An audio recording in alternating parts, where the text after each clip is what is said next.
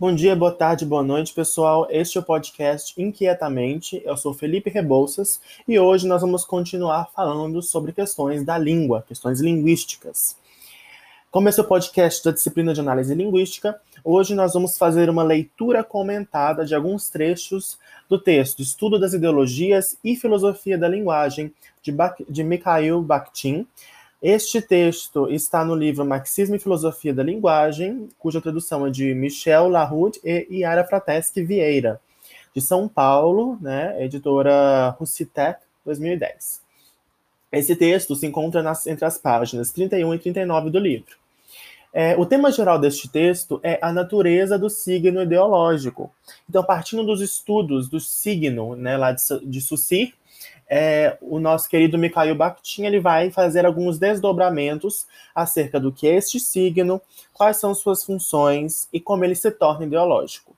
O tema específico, portanto, são as transformações dos signos em, em signos que expressam ideologias.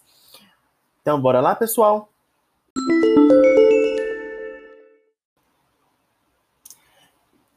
Portanto, é importante começar nosso podcast com um trecho da página 31 que versa sobre a natureza do signo ideológico e falar também sobre a conversão de coisas, seja instrumentos de produção, seja objetos de consumo, sejam palavras em signos ideológicos.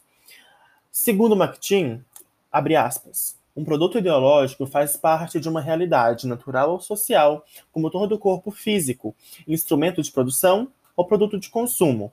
Mas, ao contrário destes, ele também reflete, reflete e refrata uma outra realidade que lhe é exterior. Tudo que é ideológico possui um significado e remete a algo situado fora de si mesmo. Em outros termos, tudo que é ideológico é um signo. Sem signos não existe ideologia. Então ele diz pra gente que tudo que é ideológico é um signo. Como assim, um signo? Lá em Saussure, né, em, uh, no, no, seu livro acerca da linguística geral, dos fundamentos, né, ele nos diz que um signo é algo que é psíquico, embora tenha uma realidade em nossa mente, ele é, é, é, é, ele é totalmente psíquico, embora tenha essa realidade, e ele se desdobra em significado significante. Né? O significado é a ideia que nós temos acerca de algo. Então, por exemplo, casa, né? Nós temos a noção de que é uma moradia, de que é abrigo, de que é um local onde nós vivemos. O significante, por outro lado, é o som, digamos, por exemplo, né? Casa, né? Esse som, essa imagem acústica. Ou a palavra casa escrita, né? C-A-S-A. Então, isso, né? Essa, essa, imagem, essa imagem acústica, né? esse som, essa palavra que nós lemos, nós vemos, ela nos remete a um significado né, que é socialmente acordado, que é fruto, então o signo é fruto de um acordo social, para que todos que, que compartilhem, que falem uma mesma língua, possam ter significados em comum ao ouvirem determinados significantes. É, entretanto, os, os signos que são ideológicos, eles não apenas possuem esse significado, esse significante, assim como eles têm uma realidade é, externa a eles e que está presente. Então, por exemplo, é, nós temos a, palavra, a, a frase Black Lives Matter, né? As vidas negras importam. Elas são apenas uma frase, né? Ela é apenas uma frase. Mas esta frase, ela nos traz, ela reflete uma série de demandas sociais né? Ao mesmo tempo que ela refrata outras. Então, ao mesmo tempo que ela reflete uma demanda antirracista, ela refrata qualquer tipo de mensagem racista e, e preconceituosa que possa existir. Então, ela se torna ideológica, ela reflete, ela traz à nossa mente múltiplos significados, múltiplas mensagens, múltiplas ideias que são que estão por trás dessa frase, né? É, por exemplo, outra coisa que a gente pode ter é, dentro deste hall seria uma bandeira, né? Então, a bandeira dos Estados Unidos, ela, ela pode significar várias coisas para grupos diferentes. Então, para um grupo do Oriente Médio, de, de lutadores islâmicos, ela pode significar né, uma algo que é um inimigo em potencial, né, um inimigo ideológico. Para os americanos, ela significa todo o ideal de pátria, todo o ideal uh, de construção uh, uh, social que é a melhor do mundo, que é a mais correta. Então, é, o que nós temos quando nós falamos de signos ideológicos são palavras, coisas que nos remetem a uma realidade, a ideias, né, a fenômenos que são exteriores a este significado e a este significante, dando um outro sentido para estas, para estas palavras ou para estas coisas. Já um outro exemplo de signo ideológico que, que é trazido pelo Bakhtin é o símbolo, que é um instrumento de produção, né? Os instrumentos de produção que, por circunstâncias históricas, por circunstâncias filosóficas, sociais, elas se tornaram um símbolo de um movimento ideológico, político econômico, que, é, que são a foice, né? É a foice e o martelo. Então, de acordo com ele, o instrumento está lá na, entre as páginas 31 e 32. Em si mesmo, um instrumento não possui um sentido preciso, uh, mas apenas uma função, desempenhar este ou aquele papel na produção. E ele desempenha essa função sem refletir ou representar alguma outra coisa. Então, a princípio, a foice e o martelo, elas não representavam nada, elas não representavam nada. Elas eram instrumentos de produção. A foice tinha sua função na produção e o martelo tinha sua, sua, tinha sua função produtiva dentro da sociedade. Todavia, Bakhtin continua, o instrumento pode ser convertido em um signo ideológico. É o caso, por exemplo, da foice e do martelo como emblema da União Soviética. A foice e o martelo possuem aqui um sentido puramente ideológico. Então, a foice e o martelo, como símbolos tanto da União Soviética, também podemos lembrar do comunismo, elas não possuem aqui um sentido prático, no sentido pragmático de instrumentos de produção. Eu não estou falando da foice e do martelo. Quando eu falo, de acordo com a ideologia da foice e do martelo, é, os trabalhadores eles deverão fazer uma revolução social o meu ouvinte, o meu interlocutor, ele deve entender que eu estou falando do comunismo, da União Soviética e não de instrumentos de produção, foice e martelo, e sim de tudo aquilo que eles representam. Então fica cada vez mais claro que um signo ideológico, ele te, representa algo que é exterior a ele, e não algo que é intrínseco às suas funções, e por muitas vezes é até estranho às suas funções. Continua Bakhtin, abre aspas, Todo instrumento de produção pode, da mesma forma, se revestir de um sentido ideológico. Os instrumentos utilizados pelo homem pré-histórico eram cobertos de representações simbólicas e de ornamentos, isto é, de signos. Nem por isso o instrumento assim tratado torna-se ele próprio um signo. Então é importante diferenciar, segundo Bakhtin, de que qualquer coisa pode assumir um papel ideológico, uma função ideológica, mas estas coisas, na realidade, não são é, um signo no sentido é, é, da coisa, né? Elas são cobertas de significados, de ideologias, de referências, mas elas não se tornam em si signos, não é? Até porque signos, segundo Bakhtin, estão na nossa psique, estão na nossa mente. Elas existem enquanto realidades mentais. Continua Bakhtin na página 32 que qualquer produto de consumo pode, da mesma forma, ser transformado em signo ideológico. Aqui ele vai dar o exemplo do pão e do vinho, que se tornaram produtos da cristandade, né? O pão é o símbolo do corpo de Cristo e o, e o vinho é o símbolo do, da, do sangue de Cristo.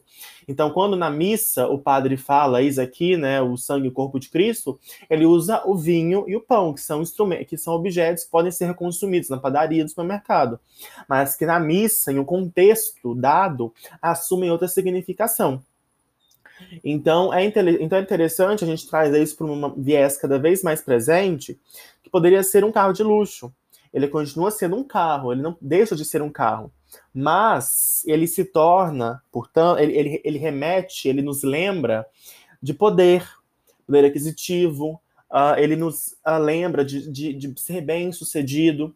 Então, ele nos traz um rol de significados que são totalmente uh, supérfluos, ou seja, que não necessariamente devem estar naquele carro. Em que outra sociedade, talvez, que não valorize tanto assim carro de luxo, é, nós não tenhamos uma, uh, todo, esse, todo esse simbolismo, todas essas ideologias investidas, é, todos esses signos investidos em um carro de luxo.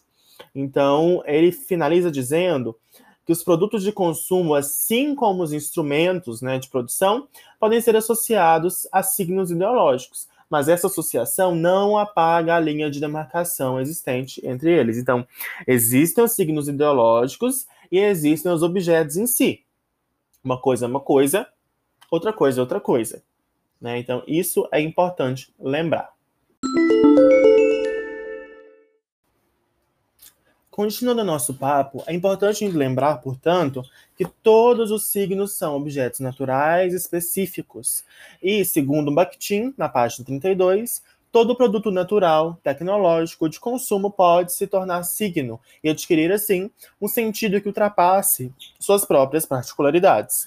Ou seja, tudo pode adquirir sentidos que extrapolam a sua própria particularidade. Um carro pode se tornar um objeto de poder, ele pode simbolizar algo muito maior, uma bandeira, um instrumento, é, ou um símbolo, uma ação, um gesto. Hoje em dia, né, a gente está vendo os movimentos antirracistas, e quando você levanta o pulso, estende, você estende né, a sua mão, para o alto, com o pulso fechado, com a mão fechada, isso simboliza uma luta antirracista, então é uma, uma ação ideológica. Né? Então é muito interessante quando o Bakhtin nos diz isso, que cada signo ideológico não é apenas um reflexo ou uma sombra da realidade, mas também um fragmento material dessa realidade. Porque tudo o que é signo ideológico, ele parte de algo que existe na realidade material, ou um som, né? Ou seja, a palavra é um som, ou a palavra escrita, ou uma bandeira, ou um, um movimento do corpo, ou outra coisa qualquer. Então, a realidade do signo ela é objetiva, ela é passível de comprovação no mundo real, né? Como desses modos como nós acabamos de comentar. E, portanto, é passível de estudo metodologicamente unitário e objetivo. O signo é um fenômeno do mundo exterior. Né? O próprio signo, isso está lá na página 33. O próprio signo e todos os seus efeitos, todas as ações, reações e novos signos que ele gera no meio social circundante, aparecem na experiência exterior. Né? Então, pão existe na, existência exterior. A foice, o martelo, um celular, um carro, um vinho. E uma coisa muito interessante também é que os signos só emergem decididamente do processo de interação entre uma consciência individual e outra. Página 34. Ou seja, os signos só existem na medida em que há uma interação entre sujeitos que concordam e que entram em um acordo tácito, isto é, um acordo de maneira uh, uh, subconsciente e não dita, a, a parte, a, a, acerca da significação uh, a partir do significado que aquele signo passa a assumir. Então, duas pessoas têm que aceitar que uma Mercedes simboliza status, né? Porque se uma delas não está fazendo parte deste acordo, isso não vai funcionar corretamente, né? Então, é, isso é muito importante. Uma existência coletiva que, que permite a existência, portanto, uh, desses fenômenos ideológicos, né? Então, Bakhtin, ele nos diz também que a palavra ela é o signo, ela é o fenômeno ideológico por excelência, porque, segundo ele, na página 36, a realidade toda da palavra é observada por sua função de signo. A palavra não comporta nada que não esteja ligado a esta função, nada que não tenha sido gerado por ela a palavra é o modo mais puro e sensível de relação social, porque a palavra permeia tudo. A palavra permeia tudo o que nós vamos dizer, fazer, simbolizar, ideologizar e, acima de tudo, também, como nos garante Bakhtin, ela é um instrumento pelo qual nossa consciência se dá. Os nossos pensamentos, as nossas ideias, as nossas consciências, tanto individuais como coletivas. Então, há um papel na vida interior. né, no discurso interior. Então, para que nós pensemos em ideologia, nós temos de pensar em signo. E para que nós pensemos em signo, nós temos que pensar nas palavras e na consciência, que é o reino no qual este signo ele emerge primeiramente, para que depois ele seja externalizado, na forma de arte, de símbolos, de objetos, de escrita, enfim. Então, é, a palavra ela é o instrumento da consciência, ela é um instrumento que nós utilizamos para até mesmo criar as ideologias. Né? Então a palavra está em todo lugar. E como diz Bakhtin, na página 38, abre aspas, a palavra está presente em todos os atos de compreensão e em todos os atos de interpretação.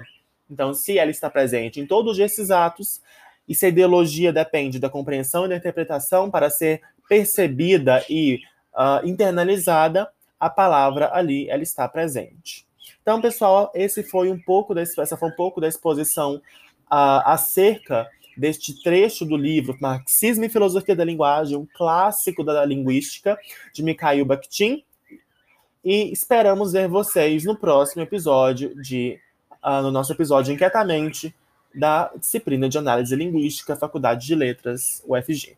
Tchau, tchau e até mais.